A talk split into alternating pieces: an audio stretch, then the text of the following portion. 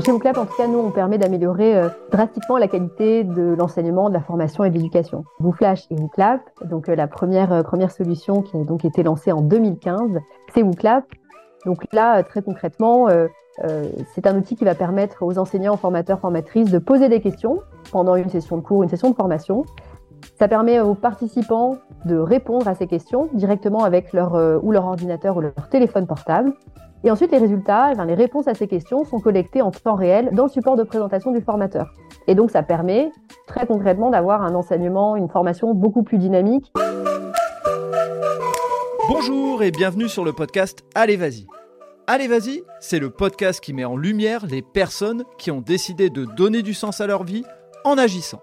Dans ce podcast, vous entendrez des entrepreneurs, des bénévoles qui parleront de leur engagement et nous mettrons aussi en avant toutes les actions positives qui valent la peine d'être partagées. Un mercredi sur deux, retrouvez un nouvel épisode. N'hésitez pas à en parler autour de vous et à vous abonner à nos réseaux sociaux pour être informé des sorties d'épisodes. Et si vous voulez nous aider, 5 étoiles sur Spotify et sur Apple Podcast avec un commentaire, on est preneur. N'oubliez pas notre podcast sur le sport, tout un sport, avec un nouvel épisode chaque vendredi. Et pour terminer, allez découvrir notre nouveau produit qui s'appelle Votre histoire est un cadeau.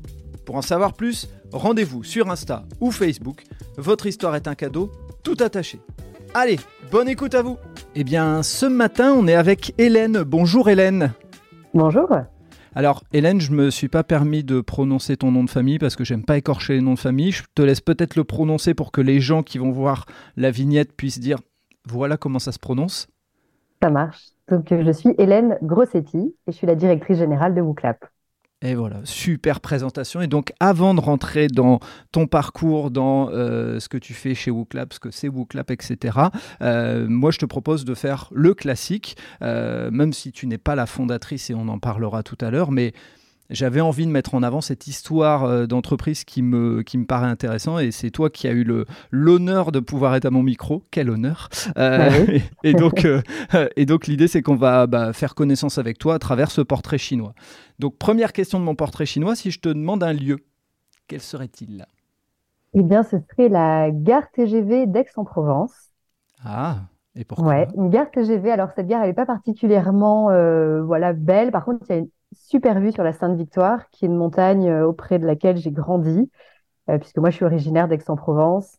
Ma famille est encore là-bas. J'ai fait euh, une grande partie de mes études, mes études secondaires, primaires et aussi, et aussi supérieures. Et, j'adore cette gare parce que, après, j'ai beaucoup bougé. Je suis partie d'Aix pour faire mes études, pour voyager, pour travailler. Mais dès que je reviens, je sors du train et alors là, alors quand c'est l'été, c'est une odeur très caractéristique du sud. Il y a le bruit des cigales, il y a la Sainte-Victoire en, toile de fond. Et c'est euh, en fait c'est un voyage. Je mets le pied sur euh, sur le quai de cette gare et euh, je suis retour à la maison et j'adore cette sensation de, sortie du train dans cette gare. Excellent, ce que, ce que les gens qui connaissent la PNL appelleraient un ancrage. En fait, ça te permet en posant le pied de, d'être dans les tout de suite. Tu reviens en enfance, tu viens chercher des éléments du passé. Top. Exactement. Top. Merci beaucoup. Euh, si euh, deuxième point, si je te demande un plaisir gourmand, il serait plutôt sucré, il serait plutôt salé? Sucré. Sucré. Et ce serait quoi comme plaisir gourmand? Un fraisier. ah non, mon Dieu, ça y est, il est 10h50, j'ai envie d'un fraisier. Bon, bah voilà, c'est malin. C'est plus la saison, donc euh, je, vais me, je vais me retenir. Pourquoi le fraisier? Il y, a il y, a un élément particulier? Bah, tu parlais de la saison, c'est exactement ça. Donc les fraises, euh, la saison, ça va être à partir euh, entre avril et, juin. Mhm. Moi, mon anniversaire, c'est au mois de mai, et donc c'est le gâteau de mon anniversaire. Donc euh, voilà, j'adore ça. je rigole parce que sur toutes les photos d'anniversaire, moi je suis du mois de juin, sur toutes mes photos d'anniversaire quand j'étais petit, c'était la tarte aux fraises. Tu vois, c'est ah ben voilà. comme quoi voilà, il y a des repères, il y a des liens. Les, les enfants de de cette, allez, on va dire fin de première partie d'année, souvent effectivement, c'est lié lié aux fraises. Mm. Ok. Et donc, c'est euh, c'est un lien avec euh, l'anniversaire, l'enfance également, encore une fois? Tout à fait. Ouais, ouais, c'est euh, systématiquement le gâteau que je prends. C'est un gâteau où il y a donc il y a de la crème chantilly, il y a des fraises, il y a de la pâte d'amande. C'est tout ce que j'aime. Ok, d'accord. Ok, bon bah voilà, on s'est donné une, une envie de manger et on va essayer de faire passer ça. Et dans la passion, tu vas me dire le chocolat et là on est foutu. Si je te demande une passion et ou un passe-temps, qu'est-ce que tu me dirais? Ouais, ben quand je, quand je ne travaille pas chez WooClap, je fais beaucoup de yoga et, et je lis beaucoup. Je pense que si je ne travaillais pas, je passerais mon temps à lire. Mhm. Donc, euh, c'est vraiment ouais, deux, deux, activités que je fais euh, beaucoup. Euh, le yoga, en fait, moi, j'ai vraiment découvert cette pratique quand je, quand j'étais à San Francisco, où il y a beaucoup, beaucoup de yoga. Donc, j'en ai fait beaucoup et j'ai même passé mon, mon certificat de, de, prof de yoga là-bas. Ah ouais. Et j'ai eu de la chance à Bruxelles, en fait, de retrouver un studio qui est, qui est top. Donc, voilà, puisque j'habite, j'habite à Bruxelles. et la lecture, la lecture, je m'y suis remis il y a trois ans. Euh, étonnamment, je, lisais beaucoup quand j'étais euh, quand j'étais plus euh, plus petite. et là, il y a trois ans, je me suis remis à lire énormément et donc et, surtout, alors à nouveau, je, vis en Belgique et donc je me suis mis à lire aussi beaucoup de BD. On est quand même dans une capitale reconnue, il y a énormément de boutiques et donc je lis énormément de BD. J'apprécie j'apprécie beaucoup ce format. Ok, oui, effectivement. Alors pour ceux qui ne connaissent pas Bruxelles, c'est la capitale de la BD. Pour ceux qui aiment, euh, il y a enfin, du Tintin euh, pour, les plus, pour le plus classique, mais euh, du Gaston Lagaffe, etc. Et puis des BD plus, je dirais, plus originales ou en tout cas différentes de ce qu'on peut connaître du grand public. Mais c'est effectivement le, le bon lieu. Et si tu devais me dire un cette fois pas une BD, mais euh, me recommander euh, ou recommander à tous ceux qui vont écouter, vu qu'on est dans le partage euh, sur le podcast, un livre que tu aurais lu dernièrement et que tu pourrais recommander aux uns et aux autres Alors, j'ai quand même recommandé une BD que je viens de terminer et qui m'a scotché. c'est une BD qui s'appelle Les algues vertes d'Inès Leroux et de Pierre Van Vanov. c'est voilà, une histoire vraie sur les algues vertes en, les algues vertes, pardon, en Bretagne. Euh, donc voilà, très euh, saisissant et c'est très intéressant à lire. Et puis un livre que j'ai lu cet été, euh, que j'ai vraiment beaucoup aimé, ça s'appelle, alors je voudrais pas, ça s'appelle Numéro 2. D'accord. c'est un roman qui raconte l'histoire du petit garçon qui n'a pas été choisi pour jouer le rôle d'Harry Potter. donc ça, ça, reprend et donc ce petit garçon existe, mais en fait c'est extrêmement romancé. Donc c'est un livre de David, un roman de David Fuenquinos et, alors, et c'est génial parce que ça raconte tout le casting et comment ces deux petits garçons, euh, entre euh, Daniel Radcliffe et ce, petit garçon qui est complètement anonyme, euh, ça raconte le parcours de ce garçon qui n'a pas été choisi pour jouer Harry Potter. C'est génial. Et en fait, lui, on, suit toute sa vie dans l'ombre de ce qu'il aurait pu être. D'autant que voilà, Harry Potter, ça a eu un retentissement qui est inédit. Donc c'est génial. C'est vraiment un, chouette, un très chouette livre, un très chouette moment. Bon, bah c'est malin, j'en ai encore un à mettre dans ma bibliothèque de, livres pas encore lus et que j'ai envie de lire. Très bien, bon, bah merci pour, euh, pour ce partage. Et euh, dernière question du portrait chinois. Si je te demande une personne ou une personnalité qui compte ou qui a compté, et bien sûr, comme euh, je te l'ai dit en off, s'il y a deux ou trois personnes, ne fais pas d'impair, tu peux y aller. Ça marche. une personne qui a beaucoup compté dans mon parcours, c'est Jean-Guy Henkel qui est le fondateur d'une entreprise sociale qui s'appelle le Réseau Cocagne. Alors pourquoi il a compté pour moi? Parce que euh, moi, dans mon parcours euh, d'études, je suis diplômée d'une école de commerce, mais j'ai choisi de faire une spécialité en entrepreneuriat social. Donc c'est l'entrepreneuriat qui a un impact positif pour la société. Et quand je suis sortie de quand je suis sortie de l'école, je suis allée euh, travailler pour pour lui. Donc Jean-Guy Henkel, c'est un entrepreneur, un entrepreneur social qui a créé donc un réseau d'exploitation maraîchère bio et qui emploie des personnes en situation euh, d'exclusion. Et donc, ce travail sur, euh, de maraîchage bio a pour euh, objectif de réinsérer des personnes dans la société. Donc, moi, j'ai eu la chance de travailler avec lui pendant quatre ans et j'ai vraiment, il m'a vraiment donné ce goût de, l'entrepreneuriat, d'entrepreneuriat impact. Moi, j'étais, j'étais son, son, bras droit, donc je voyais vraiment comment il raisonnait, comment il encaissait les coups durs, comment, euh, par sa persévérance, il arrivait à faire changer des cadres euh, légaux, puisque en fait, il a créé, euh, il a créé ce, dispositif dans les années 90 en France où ben, employer des gens qui étaient très éloignés de l'emploi, c'était pas évident. distribuer aussi des légumes sous forme de panier bio, c'était pas évident. Il a été pionnier là-dedans, donc moi, ça m'a beaucoup inspiré. Et d'ailleurs, je pense que j'ai dans, tout, le, tout mon parcours ensuite, j'ai eu à cœur de travailler comme ça auprès d'entrepreneurs parce que je trouve ça vraiment excitant comme type de, de job. Top, merci pour euh, ce partage. Je ne connaissais pas et j'avais vu effectivement sur ton profil LinkedIn. J'avais dit bon, on, creusera, on creusera un petit peu.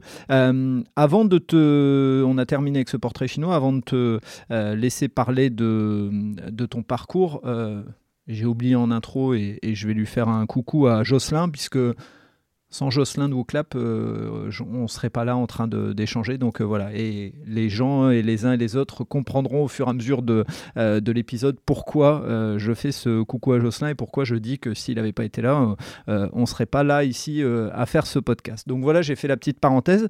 Je vais te laisser nous partager ton parcours parce que, comme tu l'as un petit peu expliqué, tu as un parcours où tu as voyagé, tu as travaillé dans différentes entreprises et tu es arrivé dernièrement, je pense, en 2019 chez WooClap et ça va nous permettre de mieux comprendre euh, ton, euh, ton parcours et la manière dont tu vas euh, présenter les choses.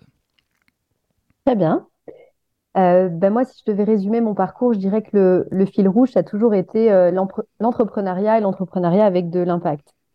Vraiment, assez rapidement, moi, j'ai trouvé que je m'épanouissais davantage dans des petites structures plutôt que dans des grands groupes vraiment parce que euh, j'avais cette proximité avec euh, les personnes qui, euh, qui travaillaient, souvent une très grande proximité avec les personnes qui ont fondé la structure, et puis un impact de mon travail qui est immédiat. Donc ça, vraiment, ça m'a profondément guidée au moment où je cherchais des stages, au moment où j'ai commencé ma vie professionnelle. donc j'ai commencé au, au, réseau Cocagne, je viens, je viens de l'évoquer.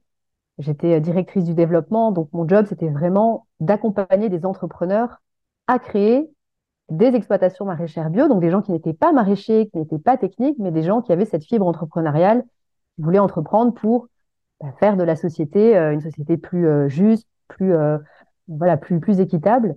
Donc ça m'a amené à voyager partout en France, dans des lieux assez improbables, des, endroits où je ne serais pas allée spontanément. Mais voilà, en tout cas, ça c'est la première partie de, de, mon parcours. Et puis au bout de cinq ans, j'ai eu un petit appel d'aller travailler à l'étranger quand j'étais étudiante, j'adorais l'anglais. c'est une langue que j'aimais beaucoup. Euh, je pense que si j'avais pas poursuivi dans la voie entrepreneuriale, euh, je serais peut-être devenue prof d'anglais à un moment donné. Ça m'avait traversé l'esprit. Euh, mais à l'époque, donc avec mon petit ami qui maintenant est mon mari, on a regardé plusieurs endroits où est-ce qu'on avait envie d'aller. Donc on cherchait des zones anglophones. Et puis à un moment donné, j'ai parlé, je ne sais pas si j'ai déjà évoqué, oui, San Francisco, mais en tout cas, on s'est décidé à aller là-bas. Euh, lui, à l'époque, travaillait chez Google. Donc, ça nous a facilité les choses, puisque le siège de Google est donc euh, en, Californie, à Mountain View, qui est pas tout à fait, euh, qui est à une heure de, San Francisco. Donc, on a fait les démarches et on s'est installé, on s'est installé à San Francisco pour à nouveau cinq ans. Et arrivé là-bas, donc moi j'avais en tête de reprendre l'entrepreneuriat social, sauf qu'aux États-Unis, le fonctionnement est extrêmement différent, les subventions publiques fonctionnent pas exactement de la même manière j'avais vraiment en tête de remonter un dispositif équivalent au jardin de Cocagne en Californie. Euh, donc j'ai fait ça pendant un an. J'ai rencontré euh, tout un tas de, partenaires, d'acteurs. Je voulais euh, créer une ferme de fleurs en fait, de la fleur bio et employer des femmes à la, réalisation de, cette culture, sachant qu'il y avait des enjeux écologiques très forts autour de, la fleur. 80% des fleurs sont importées en France. c'est la même chose en fait un peu partout dans le monde. Euh, c'est une industrie qui est extrêmement polluante. Donc, j'avais vraiment envie de, travailler sur ces sujets-là. Ça, c'est pas fait, mais j'ai quand même pas mal appris pendant, pendant toute cette année. Et puis, j'ai rencontré quelqu'un qui s'appelait Olivier et qui, lui, travaillait dans une entreprise de la tech, de la tech plus particulièrement. Cette entreprise s'appelle Udemy.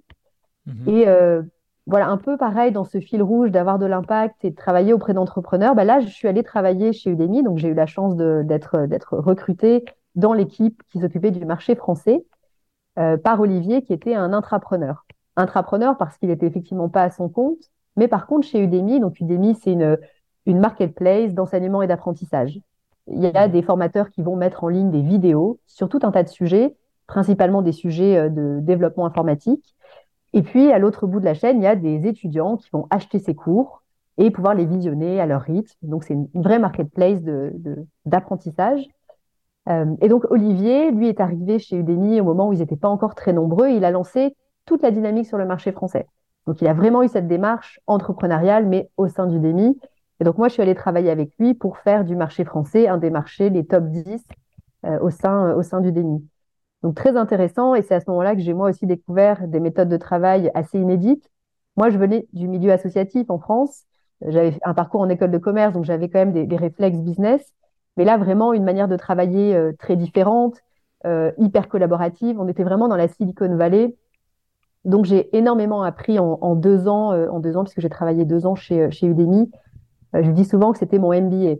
C'était le MBA, sauf que j'étais payée pour faire ce MBA là où, voilà, d'habitude, c'est plutôt, euh, faut plutôt euh, euh, casser son, son plan épargne-logement pour, pour faire son, pour faire son, MBA. Mais voilà, énormément appris parce que des managers de très haut niveau, parce qu'une culture d'entreprise inédite. Donc, vraiment, ça a été deux années, mais très, très riches pour moi, humainement, professionnellement. et puis, en 2019, euh, moi, j'avais eu donc euh, une petite fille aux États-Unis. Euh, je commençais à me reposer des questions avec donc mon mari sur est-ce qu'on veut rester ici, est-ce qu'on veut retourner retourner en Europe, surtout pour se rapprocher de nos amis et notre famille, parce que San Francisco c'est super. Par contre, c'est à 10 heures d'avion, il y a un mmh décalage horaire très important. Donc, pour maintenir des liens, notamment avec une, une petite fille, c'était pas forcément le plus, en tout cas, le, le cadre auquel, auquel on voulait voilà, on, voulait, euh, on voulait passer du temps. Donc, 2019, euh, fin d'année 2019, la question se, pose euh, qu'est-ce qu'on fait? Est-ce qu'on rentre? Etc. Et à ce moment-là, sur LinkedIn, je reçois un message de Sébastien Leb, qui est le cofondateur de WooClap. Sébastien, donc moi je ne connaissais pas WooClap. Sébastien trouve mon profil sur LinkedIn, voit que je travaille chez Udemy, que je suis, je travaille, j'étais responsable du marché français à l'époque. Euh, et donc, il me propose euh, de discuter parce qu'il est en train de recruter pour, euh, pour WooClap. donc, je ne réponds pas tout de suite, mais Sébastien me relance et je décide de prendre, de prendre le call. Et tout de suite, je me suis très bien entendue avec Sébastien. J'ai été vraiment touchée par ses valeurs, son ambition, une ambition qui est saine. vraiment, c'est un truc qui m'a vraiment marqué. C'est quelqu'un qui fait ce qu'il dit, il dit ce qu'il fait. Donc c'est vraiment, euh, moi c'est très important, comme j'ai dit, j'ai souvent travaillé en très grande proximité avec des, des entrepreneurs, des intrapreneurs, et donc pour moi, euh, si je dois être amené à travailler avec quelqu'un, je dois être en... Et je suis quelqu'un de très loyal, donc j'ai besoin aussi de, euh, de, travailler en, confiance avec, avec les personnes avec qui je travaille le plus souvent. Donc avec Sébastien, ça a pris du temps. il m'a surtout écouté sur mes envies, ce que j'avais envie de faire, là où j'étais forte, là où j'étais peut-être un peu moins forte. Et puis, de fil en aiguille, on est arrivé à proposition d'un poste pour, en tout cas au démarrage, lancer WooFlash, qui est donc le deuxième, la mhm. deuxième solution de, de WooClap. Euh, donc voilà, on s'est dit, euh, on s'est dit banco, ça le fait. Je suis quand même euh, passée à Bruxelles au mois d'août avant de donner ma démission chez Demi parce que mon mari me disait mais t'es sûr, il y a des bureaux, on va quand même vérifier, on sait jamais. il n'a pas tort, il n'a pas tort malheureusement, il a pas tort. c'est vrai qu'on s'était uniquement eu avec Sébastien. Moi j'étais pendant tout le process, moi j'étais à San Francisco, lui à Bruxelles, donc donc on se parlait uniquement uniquement en visio. Donc je suis allée au mois d'août dans les bureaux de Booklap, donc à Bruxelles.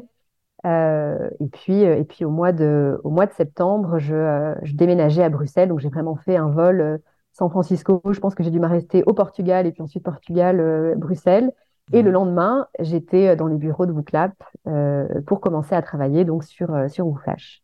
Excellent. Et ça veut dire que ton conjoint, lui aussi, il, est, il, est, revenu? Vous avez tenu une relation à distance pendant un temps? Parce que on le dit toujours, hein, le, euh, quand euh, on a de l'ambition sur un, sur un métier ou autre, euh, il faut réussir à concilier aussi des fois la vie de famille ou la vie de couple. Quoi. Tout à fait. Donc en fait, on a, on a de la chance, on partageait cette envie de revenir en Europe. Mhm. On partageait cette envie de pas forcément revenir s'installer à Paris, puisqu'on a, nous, on venait de, on avait commencé notre vie professionnelle à Paris. Euh, donc Bruxelles, en tout cas, il était euh, complètement ouvert sur, euh, sur Bruxelles, qui était une ville qu'on ne connaissait pas. On est tous les deux français, hein. on connaissait pas Bruxelles. Moi, j'avais passé des week-ends, comme je pense pas mal de, voilà, de, de jeunes, jeunes français. c'est très accessible comme ville, c'est hyper sympa. Donc, mhm. on était, en tout cas, il était partant sur, sur la ville. Et après, lui, pendant un temps, a travaillé à distance avec, avec son entreprise américaine. Donc, ça, ça a marché un temps. Et puis ensuite, il a trouvé un job à Bruxelles. Ok, donc tout s'est, tout bien euh, ficelé euh, comme il faut. Et donc tu arrives en septembre 2019, et ça c'est un point important, euh, on le redit jamais assez, mais tu vas arriver dans une période où, donc bien sûr il y a WooFlash à lancer, mais il y a aussi, tu ne le sais pas encore, mais le confinement qui va arriver, et WooClap va avoir bah, une importance dans ce, dans ce moment-là, mais on y reviendra après. Euh, moi, ce que je te propose maintenant qu'on a fait un petit tour, c'est de nous expliquer un petit peu comment est né WooClap et ce que c'est WooClap pour ceux qui ne, euh, qui ne connaissent pas. Comme ça, après, derrière, on reviendra sur euh, bah, qu'est-ce qui s'est passé dans cette période où tu arrives, septembre 2019, qui, sans le savoir, quelques mois après, va suivre avec un, un confinement énorme mondial jamais connu. Oui, tout à fait. Euh, alors, WooClap, enfin, chez WooClap, en tout cas, nous, on permet d'améliorer euh, drastiquement la qualité de l'enseignement, de la formation et de l'éducation. J'ai un petit peu spoilé, mais on a deux solutions. On a WooFlash et WooClap. Donc, euh, la première, première solution qui a donc été lancée en 2015, c'est WooClap. Donc là, très concrètement, c'est un outil qui va permettre aux enseignants, formateurs, formatrices de poser des questions pendant une session de cours, une session de formation. Ça permet aux participants de répondre à ces questions directement avec leur, euh, ou leur ordinateur ou leur téléphone portable. Et ensuite, les résultats, eh les réponses à ces questions sont collectées en temps réel dans le support de présentation du formateur. Et donc, ça permet très concrètement d'avoir un enseignement, une formation beaucoup plus dynamique. Ça permet en fait à l'orateur de rebondir euh, sur les réponses, de voir en fait si tout le monde a compris. Donc, ça permet à la fois de mesurer la compréhension, ça permet d'engager une audience, euh, ça permet de créer du débat et, euh, et la particularité, c'est qu'on s'est beaucoup appuyé sur des travaux de neuroscientifiques. Et on sait mmh. qu'en fait, quand on est actif dans une formation, quand on enseigne par la question, eh bien, on va retenir davantage des informations. Donc ça, très clairement, c'est comme ça que ça s'est lancé. Et d'ailleurs, euh, donc tu l'as dit, hein, euh, moi, j'ai, euh, je ne suis pas la fondatrice, j'ai rejoint l'aventure donc quatre ans après le lancement. Euh, ce est vraiment né de l'expérience de Sébastien Leb et de Jonathan Alzeta, qui est l'autre cofondateur et qui est le CTO aujourd'hui, une expérience qu'ils ont vécue ensemble en cours à Bruxelles, à l'Université libre de, Bruxelles. Euh, ils avaient cette problématique d'être dans des cours très techniques, très compliqués, euh, dans des amphithéâtres très grands où en fait on n'ose pas spécialement interrompre le professeur pour lui dire j'ai pas tout à fait compris. On sait que les apprentissages se construisent sur des acquis et en fait si on comprend pas un certain nombre de choses, ça va être compliqué plus tard. Donc eux, ils se retrouvaient extrêmement euh, passifs en cours, euh, en se disant mais comment est-ce qu'on va pouvoir euh, interroger le, professeur? Et quand ils ont, sont mis à réfléchir à une solution, ils sont aussi allés voir les enseignants. Mais eux, comment ça se passe de leur côté quand on est face à 200 étudiants? Qui finalement, est-ce qu'ils écoutent, est-ce qu'ils comprennent? Qui j'ai en face de moi? Est-ce qu'ils sont au même niveau? Est-ce que quelque part, moi, je suis convaincue de ce que je raconte et que c'est extrêmement clair et en fait, euh, c'est pas moi je n'aurais et pour le professeur la seule manière de savoir si ces étudiants ont compris ça se passe six mois plus tard pendant les partiels pendant les examens donc, pour les enseignants, il y avait aussi ce besoin de savoir, mais effectivement, euh, comment j'adapte mon cours, comment je suis sûre que tout le monde a compris. Donc, de ce besoin quelque part double est né WooClap euh, quelques mois, euh, quelques après leur, leur, leur diplomation. Mmh. Alors après, je, je sais que voilà, c'est un peu un concurrent, mais pour les gens qui connaissent pas trop, c'est selon moi, et euh, je vais être transparent, et c'est pour ça qu'on va faire le lien euh, euh, après avec le confinement, c'est que c'est un peu le, le caout sérieux de mon point de vue. Et je, vais exprès dire sérieux dans le sens où c'est ce qui m'a donné envie d'aller plus vers WooClap que vers Kahoot. Mais l'avantage de WooClap, c'est qu'il peut être très sérieux, mais on peut aussi jouer avec. Alors que pour moi, l'image de Kahoot, elle est très jeu. Et quand on arrive en entreprise, bah, il y a des entreprises dans lesquelles jouer euh, n'est pas permis, entre guillemets. Hein. Attention, c'est pas, mhm. on est sérieux ici.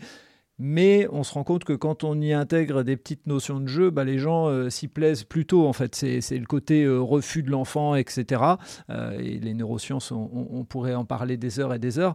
Mais voilà, en tout cas, pour ceux qui ne connaissent pas du tout WooClap et qui n'ont pas encore eu en écoutant là la curiosité d'aller, bah, pour moi c'est un peu euh, des fonctionnalités de Kahoot avec d'autres bien plus développées, euh, mais de manière beaucoup plus sérieuse, qui peut être utilisée en université, qui peut être utilisée euh, en entreprise et puis entre amis. Enfin voilà, aujourd'hui moi j'ai une licence, donc de temps en temps je me permets dans des cas beaucoup moins sérieux et dans la vie privée d'utiliser de temps en temps une ou deux fonctionnalités de WooClap. Je trouve ça plutôt drôle.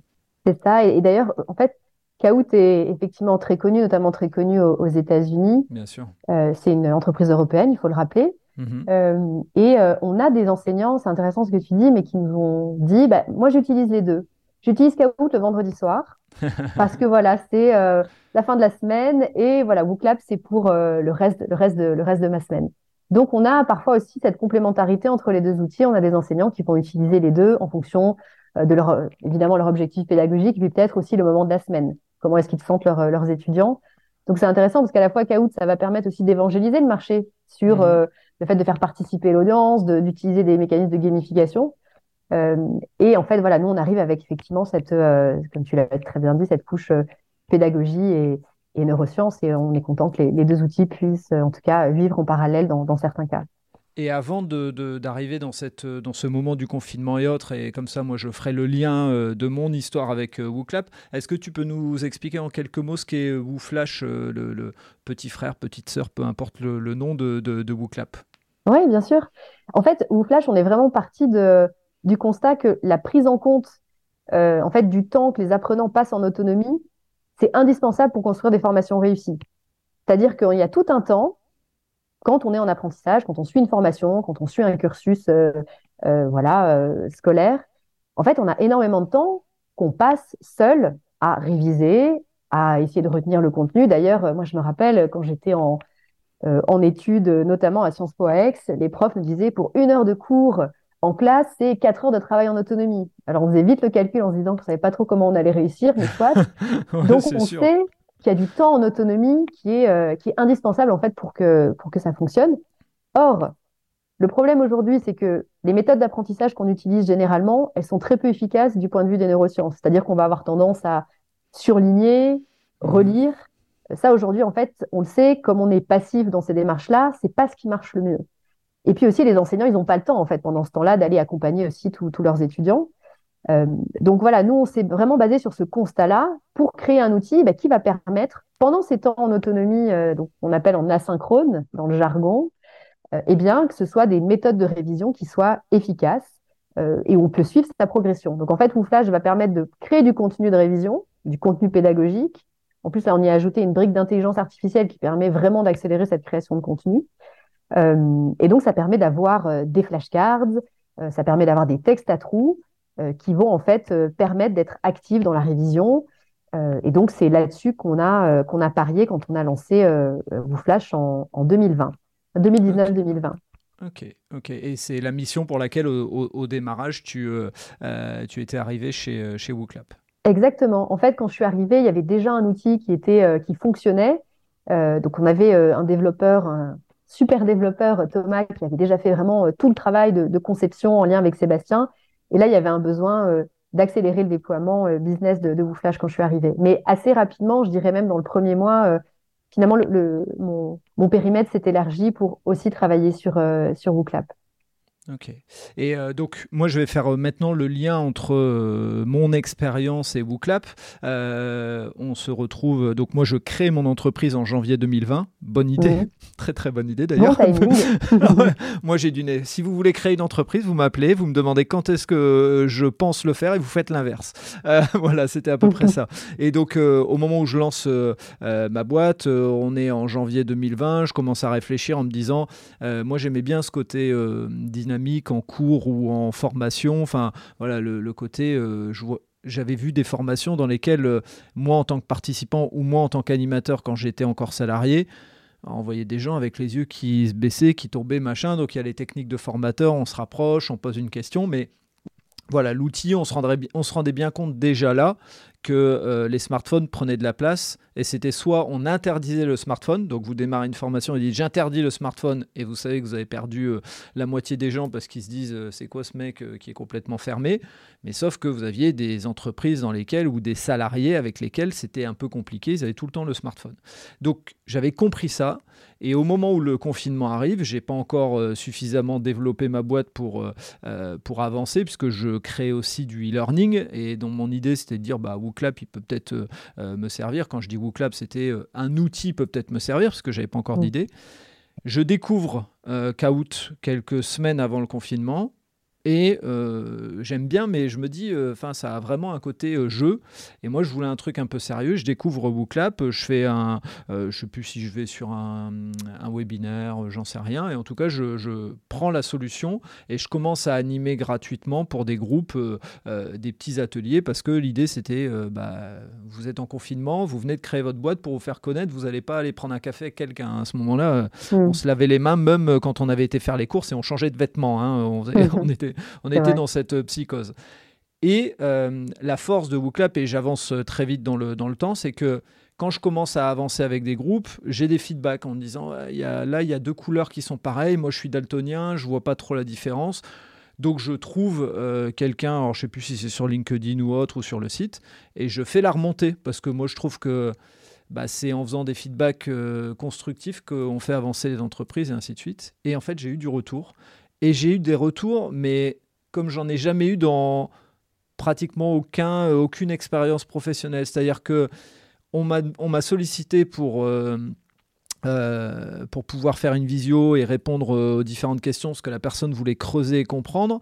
Euh, j'ai une autre personne qui a voulu creuser, mais dans un autre pan de ce que j'avais dit, pour vraiment être sûr d'avoir bien compris. Et il y avait toujours de la bienveillance, il y avait la volonté de comprendre, il n'y avait pas la volonté de me vendre quelque chose ou autre.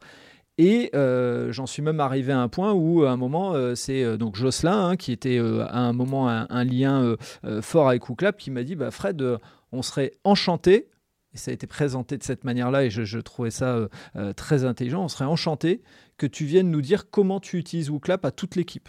Et donc, euh, on a fait une visio avec toute l'équipe WooClap, une cinquantaine de personnes si je ne me trompe pas, avec des sourires. moi, j'ai présenté ça vraiment de manière vraiment ouverte et j'ai eu plein de questions hyper structurées, hyper intelligentes, vraiment avec une volonté euh, bienveillante de faire avancer un outil et de le rendre le plus euh, euh, intelligent et le plus adapté possible aux besoins du client et des utilisateurs. Et c'est ce qui a fait que bah, j'ai toujours continué dès que je pouvais mettre en avant. J'ai toujours utilisé dans des, même dans des associations, dans des petits ateliers que je fais, à utiliser WooClap. Donc c'est ce qui fait qu'aujourd'hui, je suis devenu ambassadeur. Alors, euh, euh, je ne pas, euh, je mets pas en avant WooClap et je gagne 5000 euros par mois. Hein, Ce n'est pas, le, pas le principe. C'est juste de permettre de partager mes pratiques pour que derrière des gens puissent se dire bah tiens je peux l'utiliser.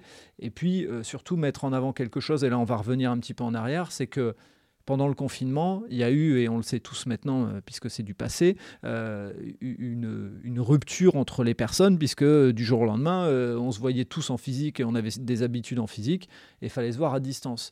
Et moi, j'aimerais bien que tu puisses nous redonner un petit, un petit peu de contexte sur la manière dont WooClap a, a, travaillé pour, ou en tout cas a agi pour aider à ce que ben, on puisse garder le lien et notamment en utilisant WooClap. Oui, alors c'était effectivement, tu l'as dit tout à l'heure, j'arrive en fin d'année 2019, où Clap est en, euh, est en fait en train de recruter, structurer euh, son équipe, notamment sur. Euh, on a recruté, tu vois, en 2019, quelqu'un qui s'occupe de l'expansion internationale, tout début d'année. Un petit peu plus tard, quelqu'un qui s'occupe de l'Espagne et l'Italie. Et ce sera important pour la suite de l'histoire. Donc, quelqu'un qui commence à développer des partenariats, en tout cas à, présenter WooClap sur ces deux marchés-là. Euh, et euh, voilà, et la France qui est notre euh, qui est notre plus gros marché à ce moment-là arrive. donc moi, moi, je recrute aussi dans l'équipe, je recrute Adeline qui s'occupe de la partie customer success. donc on commence vraiment à structurer l'accompagnement de nos, clients. Arrive mars 2020, un petit peu avant en fait. Faut, faut se rappeler que le Covid c'est venu d'Italie et d'Espagne. Ça commençait à être mhm. beaucoup plus tendu sur ces marchés-là que ça ne l'était en France et en Belgique. Et en fait, on avait Maria euh, qui s'occupait de ces deux marchés qui commençait à nous dire il y a des écoles qui ferment, il y a des unifs qui ferment. Là, j'ai des conversations avec euh, des cours qui s'arrêtent. Euh, et, je me rappelle vraiment de cette période, nous, on était un petit peu sidérés. C'est-à-dire qu'on était en train quelque part d'annoncer que WooClap, qui était un outil utilisé en présentiel, justement pour répondre à une problématique qui est, vous ne savez pas si vos étudiants, du point de vue professeur, vous ne savez pas si vos étudiants vous écoutent, vous voulez justement que le euh, smartphone ne soit plus une distraction, mais un outil euh, qui va servir votre pédagogie. Euh, vous voulez vérifier la compréhension de, vos élèves. Là, d'un coup, on était en train, quelque part, ce que nous disait Maria, c'était il y aura plus de cours en présentiel. Donc, je crois qu'on était un peu dans le déni en disant, mais s'il n'y a plus de cours en présentiel, il n'y a plus de WooClap. On a tous été dans le déni, hein, je pense, de, nos dirigeants à, tous, hein, vraiment. C'est ça, donc on, voyait le truc venir d'Italie, d'Espagne. Maria commençait à nous dire, euh, faudrait peut-être quand même euh, qu'on communique sur le fait qu'on peut utiliser WooClap euh, en distanciel, il suffit de faire un partage d'écran, etc. et puis voilà, le coup près est tombé. en mars, je ne me rappelle plus la date, mais à ce moment-là, il y a une fermeture, chacun doit rentrer chez soi. les universités ferment, les bureaux ferment. Donc là, nous, on a deux casquettes. Enfin, moi, en l'occurrence, j'ai deux casquettes. J'ai ma casquette de gestionnaire de WooClap à l'époque, et c'est à dire bon, comment est-ce qu'on assure aussi la continuité de la vie d'entreprise, comment est-ce qu'on fait en sorte que chacun chez soi est dans de bonnes conditions, quel rituel on remet en place pour ne pas perdre le lien? Donc on a cette partie-là à gérer, et on a aussi la partie produit. qu'est-ce qu'on fait, qu'est-ce qu'on, comment est-ce qu'on repositionne extrêmement rapidement l'utilisation de WooClap en distanciel? Euh, donc, j'ai mentionné Adeline tout à l'heure. Donc, Adeline devient en, quelques euh, en quelques mois une top euh, top youtubeuse comme on l'appelle parce qu'en en fait, elle se met à faire, on se met à faire des tutos en ligne, des choses en ah fait qu'on n'avait jamais fait. Donc, on fait mhm. des tutos en ligne, on montre comment vous pouvez utiliser WooClap dans des dans des en distanciel. On travaille aussi, ça va beaucoup influencer notre roadmap produit puisqu'on va travailler aussi sur des intégrations avec des logiciels de visioconférence. nous, en fait, on a beaucoup WooClap aussi. Pourquoi est-ce que on est leader sur plusieurs marchés, c'est qu'on s'intègre dans l'environnement de travail des enseignants, des entreprises. Donc, euh, dès le départ, on s'est intégré avec euh, Moodle, euh, on s'intègre avec PowerPoint. Donc, on a fait en sorte de comment est-ce qu'on va continuer à être simple à utiliser dans un contexte qui est vraiment déjà pas simple pour les enseignants et les étudiants. Donc, on a aussi travaillé sur un certain nombre d'intégrations. WooFlash aussi, à ce moment-là, on décide de, de le lancer en anticipé et de le proposer de manière gratuite euh, à tous ceux qui voudraient, euh, qui auraient besoin de WooFlash pour euh, justement ces temps d'apprentissage en autonomie. et on décide aussi d'ouvrir des phases pilotes très larges pour WooClap pour justement tester, tester l'outil. Et donc là, on a un peu ce moment de très bien, on va attendre maintenant. on lance ces tutos, on montre comment est-ce que ça fonctionne, comment est-ce que WooClap s'utilise en distanciel. Et, et, effectivement, en fait, assez rapidement, en fait, les outils ont montré leur pertinence D'autant plus, c'est marrant, d'autant plus dans ce contexte en distanciel parce que, en fait, là, les enseignants qui peut-être étaient euh, pas forcément euh, enclins à euh, voilà, adapter leur manière de faire avec un outil en plus, quelque part, ils sont pris de plein fouet des contraintes très fortes. C'est-à-dire, on, peut, on peut faire cours en présentiel euh, parce qu'on détecte quand même euh, des, euh, je sais pas, du, du, du langage euh, corporel aussi. on voit si les étudiants s'ennuient, on, on, on, peut voir des bâillements, on peut commencer à, on peut sentir son audience quelque part et adapter. Il y, y, a des enseignants qui sont tout à fait en capacité d'adapter, mais alors là, on s'est retrouvé, c'était marrant parce qu'il y, y a, un enseignant à Paris-Saclay qui a fait une vidéo combinée sur comment est-ce que lui a enseigné la physique pendant le, en période de, de, de distanciel. Et d'ailleurs, il est venu comme toi euh, témoigner pendant, euh, pendant euh, pour, pour, pour, expliquer, parce qu'on avait été touché qu'il cite WooClap parmi ses outils pour comment survivre en fait en période de confinement quand on est un enseignant. Et lui expliquait que le drame en 2020, c'était vraiment ces mots, le drame en 2020 pour un enseignant, c'est un mur de caméras noires. Ah, c'est ce que j'allais te dire. J'allais dire en entreprise déjà, il y avait quelques caméras noires de ceux qui disent ma webcam fonctionne pas. Mais alors, pour avoir eu des partages de personnes, de professionnels qui donnaient encore des cours, disent mais quand t'en avais qui ouvraient leur caméra, tu leur demandais même de la couper parce qu'ils étaient allongés dans le lit et c'était encore pire. Donc euh, effectivement, caméra noire, parler qu'à des caméras noires. Et moi je l'ai vécu aussi. Donc euh, WooClap pour ça, c'était une bonne solution parce qu'on remettait un peu d'énergie. Il y en a même qui rallumaient leur caméra pour dire euh, au fait ça marche comment alors? Voilà. Donc je comprends ce que ce monsieur disait. Donc, donc, ça a été quelque part un outil qui a permis, en fait, euh, il faut imaginer l'expérience des deux côtés. Du côté enseignant, c'est ce mur de caméra noire, c'est y a-t-il quelqu'un à l'autre bout du fil? Est-ce que mes étudiants sont en train de comprendre ce que je dis? Est-ce qu'ils ont des questions? Euh, Comment est-ce qu'on organise ça aussi? Donc, vraiment, WooClap, ça a été un, outil de dialogue, de pédagogie, d'interaction euh, formidable à ce moment-là. et côté étudiant, on a aussi reçu des témoignages d'étudiants qui disaient, mais heureusement, en fait, qu'on avait cette quelque part cet outil qui venait aussi dynamiser notre expérience de cours, parce que sinon, on sait que ça a été terrible. Euh, des heures assis euh, chez soi à suivre des cours qui finalement étaient euh, transposés, bah, oui, pas le temps d'adapter en fait le, le, contenu au format. Donc clairement, ça a été, on a eu, on a eu un, quelque part beaucoup de personnes avec qui on a eu des conversations en 2019 qui sont revenues et pour pouvoir déployer en urgence quelque part WooClap. Et alors là, le pari de la simplicité qui avait été fait dès le démarrage par Sébastien et Jonathan, à savoir, il faut que WooClap ce soit simple. Mm. Il faut qu'en deux clics, les profs aient compris comment ça fonctionnait. Sinon, ça ne marchera jamais. Et là, justement, on l'a vu dans des situations quelque part, on peut dire, de crise, où des établissements ont besoin de déployer très rapidement des solutions euh, pour faire en sorte que les cours soient encore une expérience euh, euh, efficace et engageante. Alors là, vraiment, je crois que nos partenaires ont été très satisfaits parce qu'on a permis le déploiement d'une solution, alors déjà robuste, j'en ai pas parlé, mais euh, quand on est une énorme université, euh, je, pense notamment euh, Aix-Marseille, c'est des centaines de milliers d'étudiants. C'est un système d'information qui ne doit pas planter. Donc, ils sont contents quand il y a un outil qui est déployé, que ça ne fasse pas planter l'ensemble de l'infrastructure. Donc, on a un outil qui est robuste et qui permet d'être déployé hyper facilement et rapidement pour des profs, peu importe leur niveau et leur maturité avec le digital. Donc ça, ça a été aussi une force. C'est vrai ce que tu dis, c'est important. Hmm. Euh, et, juste, moi, je me permets parce que euh, c'est un point qui, euh, qui, des fois, peut être soulevé, puisqu'on est sur des données, on échange, etc. c'est important de rappeler que WooClap aussi a une partie jeu, où on peut jouer comme, on le disait hein, tout à l'heure dans Kahoot, et on peut très bien utiliser qu'un seul outil WooClap et faire du sérieux, puis faire du jeu entre deux.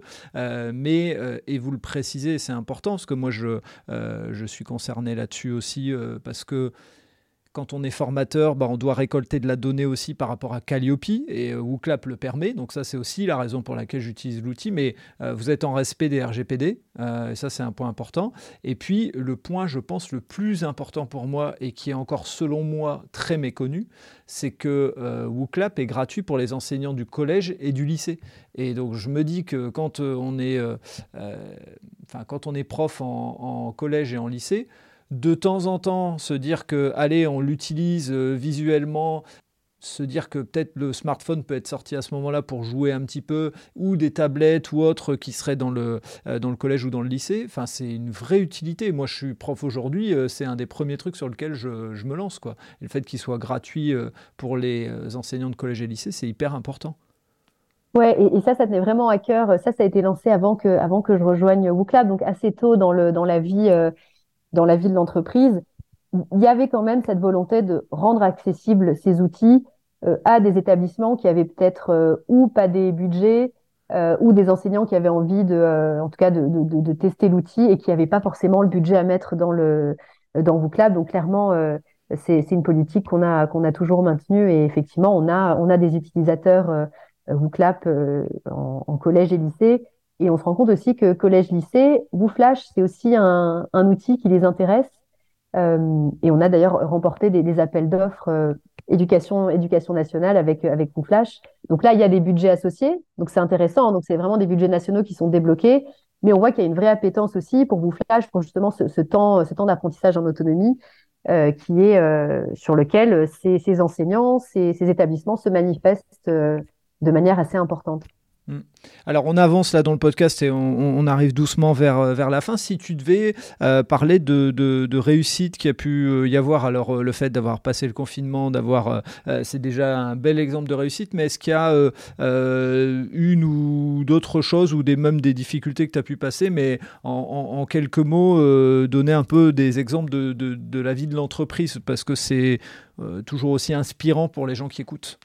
bah écoute là le, timing est bon puisque la semaine dernière, on, a annoncé qu'on avait passé un, cap, un cap euh, euh, historique, en tout cas pour, pour nous, qui est celui de 50 millions de participants, enfin d'utilisateurs euh, WooClap dans, plus de 150 pays.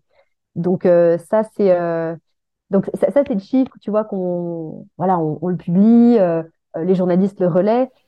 et en fait, c'est vrai que on a quand même un peu regardé dans le rétroviseur. Et c'est intéressant parce que moi, je, quand j'en ai parlé à Sébastien euh, et Jonathan, je dis bon ben voilà, il faut dire un petit mot à l'équipe, euh, c'est quand même euh, quelque chose d'important. Et, et, à, et, à, ce moment-là, c'était Jonathan euh, et il me dit mais ah oui, c'est vrai, c'est bien, mais mais c'est vrai que là, moi, je pense déjà peut-être à la suite et je me dis bah ch chaque petit pas qu'on a fait, on se disait c'est bien, mais voilà, maintenant rien n'est acquis, il faut continuer à travailler pour pour la suite. Et tu sais, en, introduction du podcast, je disais que ce que j'avais bien aimé chez Sébastien, c'est cette ambition euh, qui est saine. Euh, toi, tu as parlé aussi de l'écoute que tu avais reçue de la part de l'équipe. Et en fait, euh, il y a cette humilité qui est extrêmement forte dans, dans les réussites qu'on fait.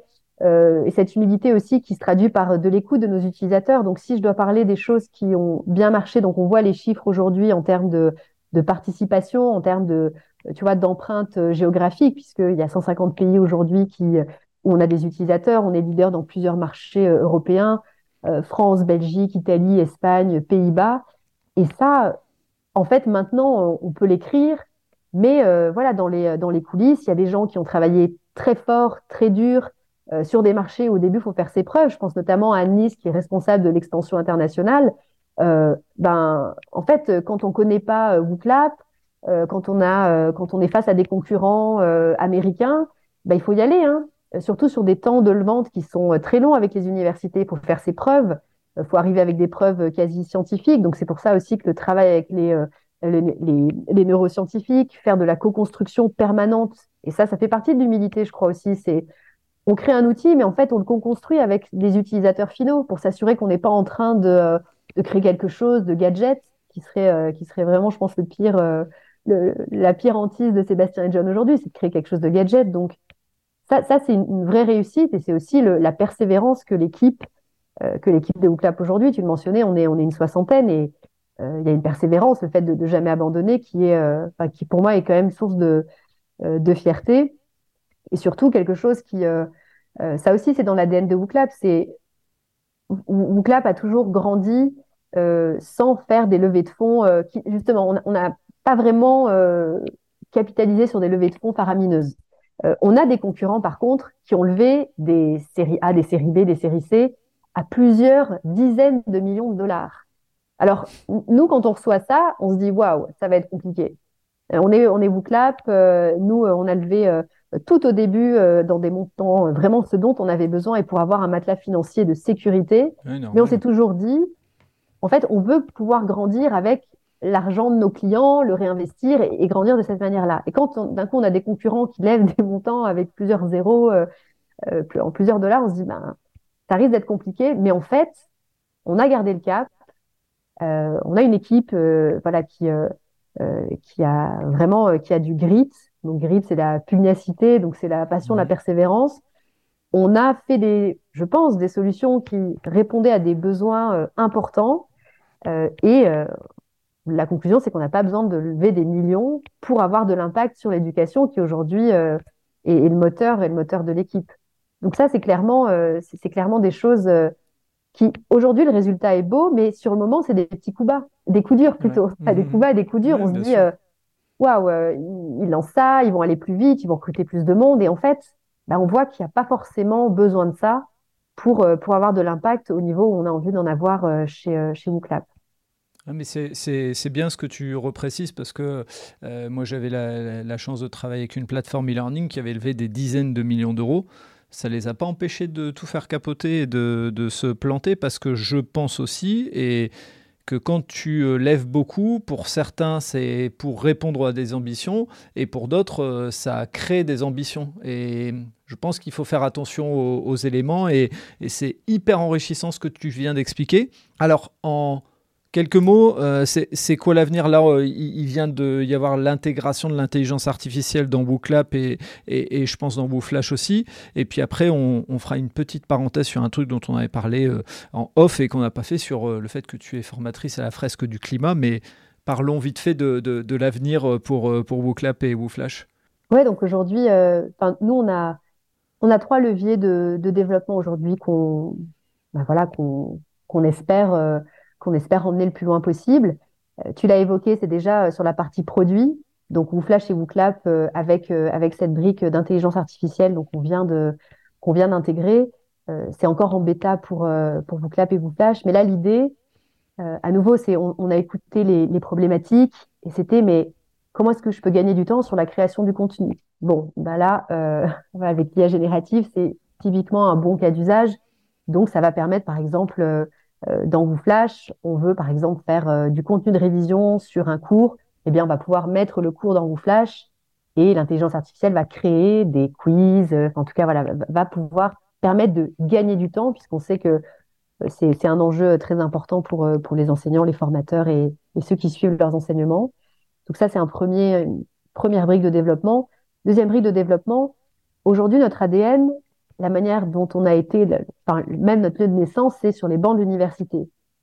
Or, aujourd'hui, on apprend tout au long de sa vie. C'est pas qu'aujourd'hui, mais c'est de plus en plus prégnant d'apprendre tout au long de sa vie, au-delà de l'enseignement supérieur. Euh, donc, WooClap, WooClap et WooFlash peuvent aussi s'intégrer dans des contextes d'entreprise, de formation, de, centres de formation. Aujourd'hui, on a euh, des grands centres de formation qui utilisent nos, euh, et des formateurs, plein de formateurs comme toi qui utilisent notre outil. Donc aujourd'hui, sans faire beaucoup d'efforts, on a déjà des entreprises euh, qui utilisent nos outils. Mais nous, on voudrait aller encore plus loin et pouvoir leur proposer et pouvoir aller être plus proactif sur ce segment-là. Donc là, on est en discussion avec des grandes entreprises pour intégrer WooClap aussi, parce qu'on sait que euh, WooClap s'utilise en formation, mais nous, je le vois bien à l'échelle de WooClap, on l'utilise aussi dans des process de décision, quand on veut faire des brainstorming, et ça rend quand même, nous, on pense, hein, en tout cas, des prises de décision beaucoup plus inclusives. Donc, on je, te le confirme. je te confirme. J'ai déjà utilisé avec des groupes euh, de, de co-développement, etc. Tu prends l'outil Brainstorm qui est on va dire un des basiques, mais il peut, y en avoir d'autres. Euh, l'outil d'échelle aussi. Euh, tu prends ces deux outils-là, je te confirme à 200% que ça aide à, avoir les pensées plus claires parce que tu peux plus facilement mettre des likes, etc. Alors que sur un, tableau Velleda, sur des post-it, qui sont pas toujours très bons non plus pour l'environnement, quoi qu'il en soit, mais au-delà de ça, c'est qu'ils ne collent pas la façon dont on a écrit et tout. Là, tu as quelque chose de structuré et en plus, tu récupères la donnée. Donc, tu peux encore plus après derrière refaire un filtre. Donc, je te confirme ça. C'est ça, et puis ça permet aussi, parce que WooClap, on peut aussi répondre de manière anonyme, mais ça permet aussi d'entendre tous les points de vue, de retirer parfois les biais. Parce que dans un brainstorm, quand on sait euh, euh, voilà, qu'il y a une personne avec qui on s'entend un peu moins bien ou qu'on a un préjugé, bah, peut-être que l'idée de cette personne va être moins écoutée. Donc là, au moins, ça permet de prendre en compte l'ensemble des, des, avis. Donc en tout cas, on, on a ce, cet axe de développement entreprise et puis l'international. Ça reste, ça reste aussi euh, un, de nos, un de nos focus euh, en fait, on est une, une, entreprise belge. Alors, moi, ça me fait toujours euh, marrer de me dire on est une entreprise belge. Notre premier marché est la France, donc on est déjà une boîte internationale. Comme je suis française, forcément, euh, c'est, ça, fait toujours un peu étrange, mais, mais le fait est que c'est que, que c'est ça. Et, comme je, je l'évoquais un, un, peu un peu avant, on est on est leader en Espagne, en Italie. on a ouvert un bureau au Canada tout récemment. Donc, on, a clairement, un, en tout cas, euh, des possibilités d'expansion sur d'autres marchés qui sont, euh, qui sont très importantes. D'autant qu'en plus, si je parle du marché nord-américain plus particulièrement, ce sont des marchés matures, en tout cas dans l'enseignement supérieur, matures sur le digital, qui connaissent Kahoot, qui connaissent ces outils en fait, qui se sont quand même pas mal exportés euh, sur, dans, ces, dans ces universités. Donc, quelque part, le marché est évangélisé euh, est assez euh, finalement euh, connaît ces outils comme WooFlash et WooClap. Donc, si, si on renforce, on pense si on, renforce en tout cas l'équipe, on, a vraiment un très très gros potentiel de, croissance à l'international.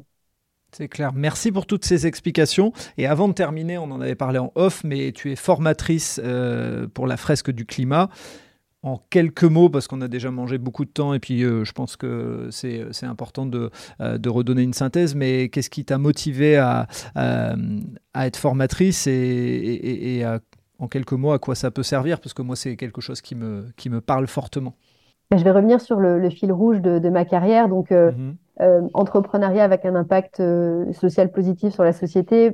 Mon premier job, c'est quand même dans l'agriculture bio. Donc, il y avait quand même ce discours et cette conviction qu'il faut faire euh, du bien aux humains, euh, à la planète. Donc, en fait, moi, c'est quand même resté quelque chose d'assez fort, euh, d'assez fort ancré en moi. Et puis, je découvre la fresque, la fresque du climat proposée par, en fait, l'association d'anciens élèves de mon école, qui propose de le faire en, distanciel.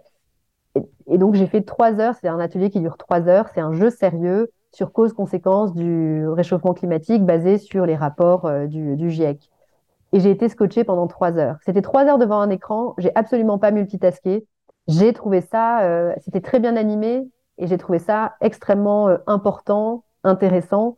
C'était accessible et je me suis dit, et alors, la, grande force de la fresque, c'est leur manière aussi de disséminer euh, ça. C'est une fois qu'on a fait une fresque, on peut être formateur. Donc, je me suis rapidement formée aussi à être moi-même animatrice. parce que justement, il y avait une rentrée climat qui était organisée à l'ESSEC, donc l'école dont je suis diplômée, et où j'ai pu faire euh, organiser mes premières fresques auprès d'étudiants qui venaient de rentrer, euh, qui, venaient de rentrer là. Euh, et j'ai trouvé ça, et là j'ai pu l'animer en présentiel et j'ai trouvé ça, c'est des moments très forts qui permettent du débat, je pense qu'ils permettent quand même de faire avancer les conversations. On parle des vrais ordres de grandeur. et d'ailleurs, il y a, y, a pas mal de personnes chez WooClap qu'on a formées à la fresque du climat, en tout cas qui ont participé à une fresque du climat, et tout le monde chez WooClap a participé à une fresque du numérique qui est finalement l'équivalent, mais pour euh, parler des impacts du numérique sur l'environnement. Et c'est ça, ça c'est un sujet que j'ai amené chez WooClap il y a à peu près euh, deux ans. Donc, on a fait notre bilan carbone. Donc, euh, ça fait deux ans qu'on regarde où sont nos empreintes, où est notre empreinte carbone. Donc, on est une boîte tech, donc sans surprise, ça vient du numérique. mais on a mis en place un certain nombre d'actions. On regarde aussi les labels, notamment le label numérique responsable, euh, sur lequel euh, voilà, on, va potentiellement se positionner pour rentrer dans cette démarche de d'amélioration continue qui est en plus demandée par nos partenaires. C'est ça qui est bien, c'est que nos partenaires, nos, clients, universités, même entreprises, en fait, ils nous, ils nous poussent aussi sur ces sujets. Euh, et nous, ça nous rend, ça nous rend plus forts et ça nous rend meilleurs. Donc, euh, donc clairement, euh, c'est un sujet qui est que les équipes ont bien en tête également. Bah, génial, génial. Merci pour ce, cette synthèse. Moi, c'est un sujet dont je te l'ai dit en off, hein, je pourrais parler des heures. Donc euh, voilà, euh, l'idée d'avoir synthétisé et puis d'avoir pu en plus euh, faire le lien avec, avec WooClap et la manière dont vous l'utilisez en interne, c'était top. Écoute Hélène, merci beaucoup pour ce, temps d'échange. ravi d'avoir pu mettre en lumière le, le parcours entrepreneurial de WooClap, d'avoir pu mettre en lumière aussi ton parcours parce que ça parlera à certaines personnes de, de faire des choix à un moment donné, de vie, de, de partir, de revenir, de prendre euh, pas dans une opportunité, puis après de, saisir tout ce qui vient avec. Euh, donc merci vraiment pour l'échange et puis euh, au plaisir de continuer à mettre en avant WooClap. Merci pour l'invitation et puis à très vite. Merci d'avoir écouté cet épisode jusqu'au bout. J'espère que vous avez apprécié ce moment et si vous voulez en savoir plus, rendez-vous sur les notes du podcast. Si vous avez aimé cet épisode, n'hésitez pas à en parler autour de vous pour donner encore plus de lumière aux actions des invités. Si vous avez envie de suivre Allez Vas-y, abonnez-vous et évaluez le podcast, notamment sur Spotify et Apple Podcast, sur votre plateforme d'écoute préférée. Si vous voulez faire avancer mon travail, laissez un commentaire sur Apple Podcast, ça aide à faire connaître le podcast. Pour ceux qui ne le savent pas encore, j'ai lancé un autre podcast sur le voyage qui s'intitule Loin de chez soi. Il est disponible sur Apple Podcast, Spotify, Deezer et sur les plateformes d'écoute. Je vous donne rendez-vous un mercredi sur deux pour un podcast Allez vas-y sur les entrepreneurs et entrepreneureux, les bénévoles et les engagés. Et tous les vendredis pour un épisode consacré aux sportifs et aux sportives. D'ici là, portez-vous bien.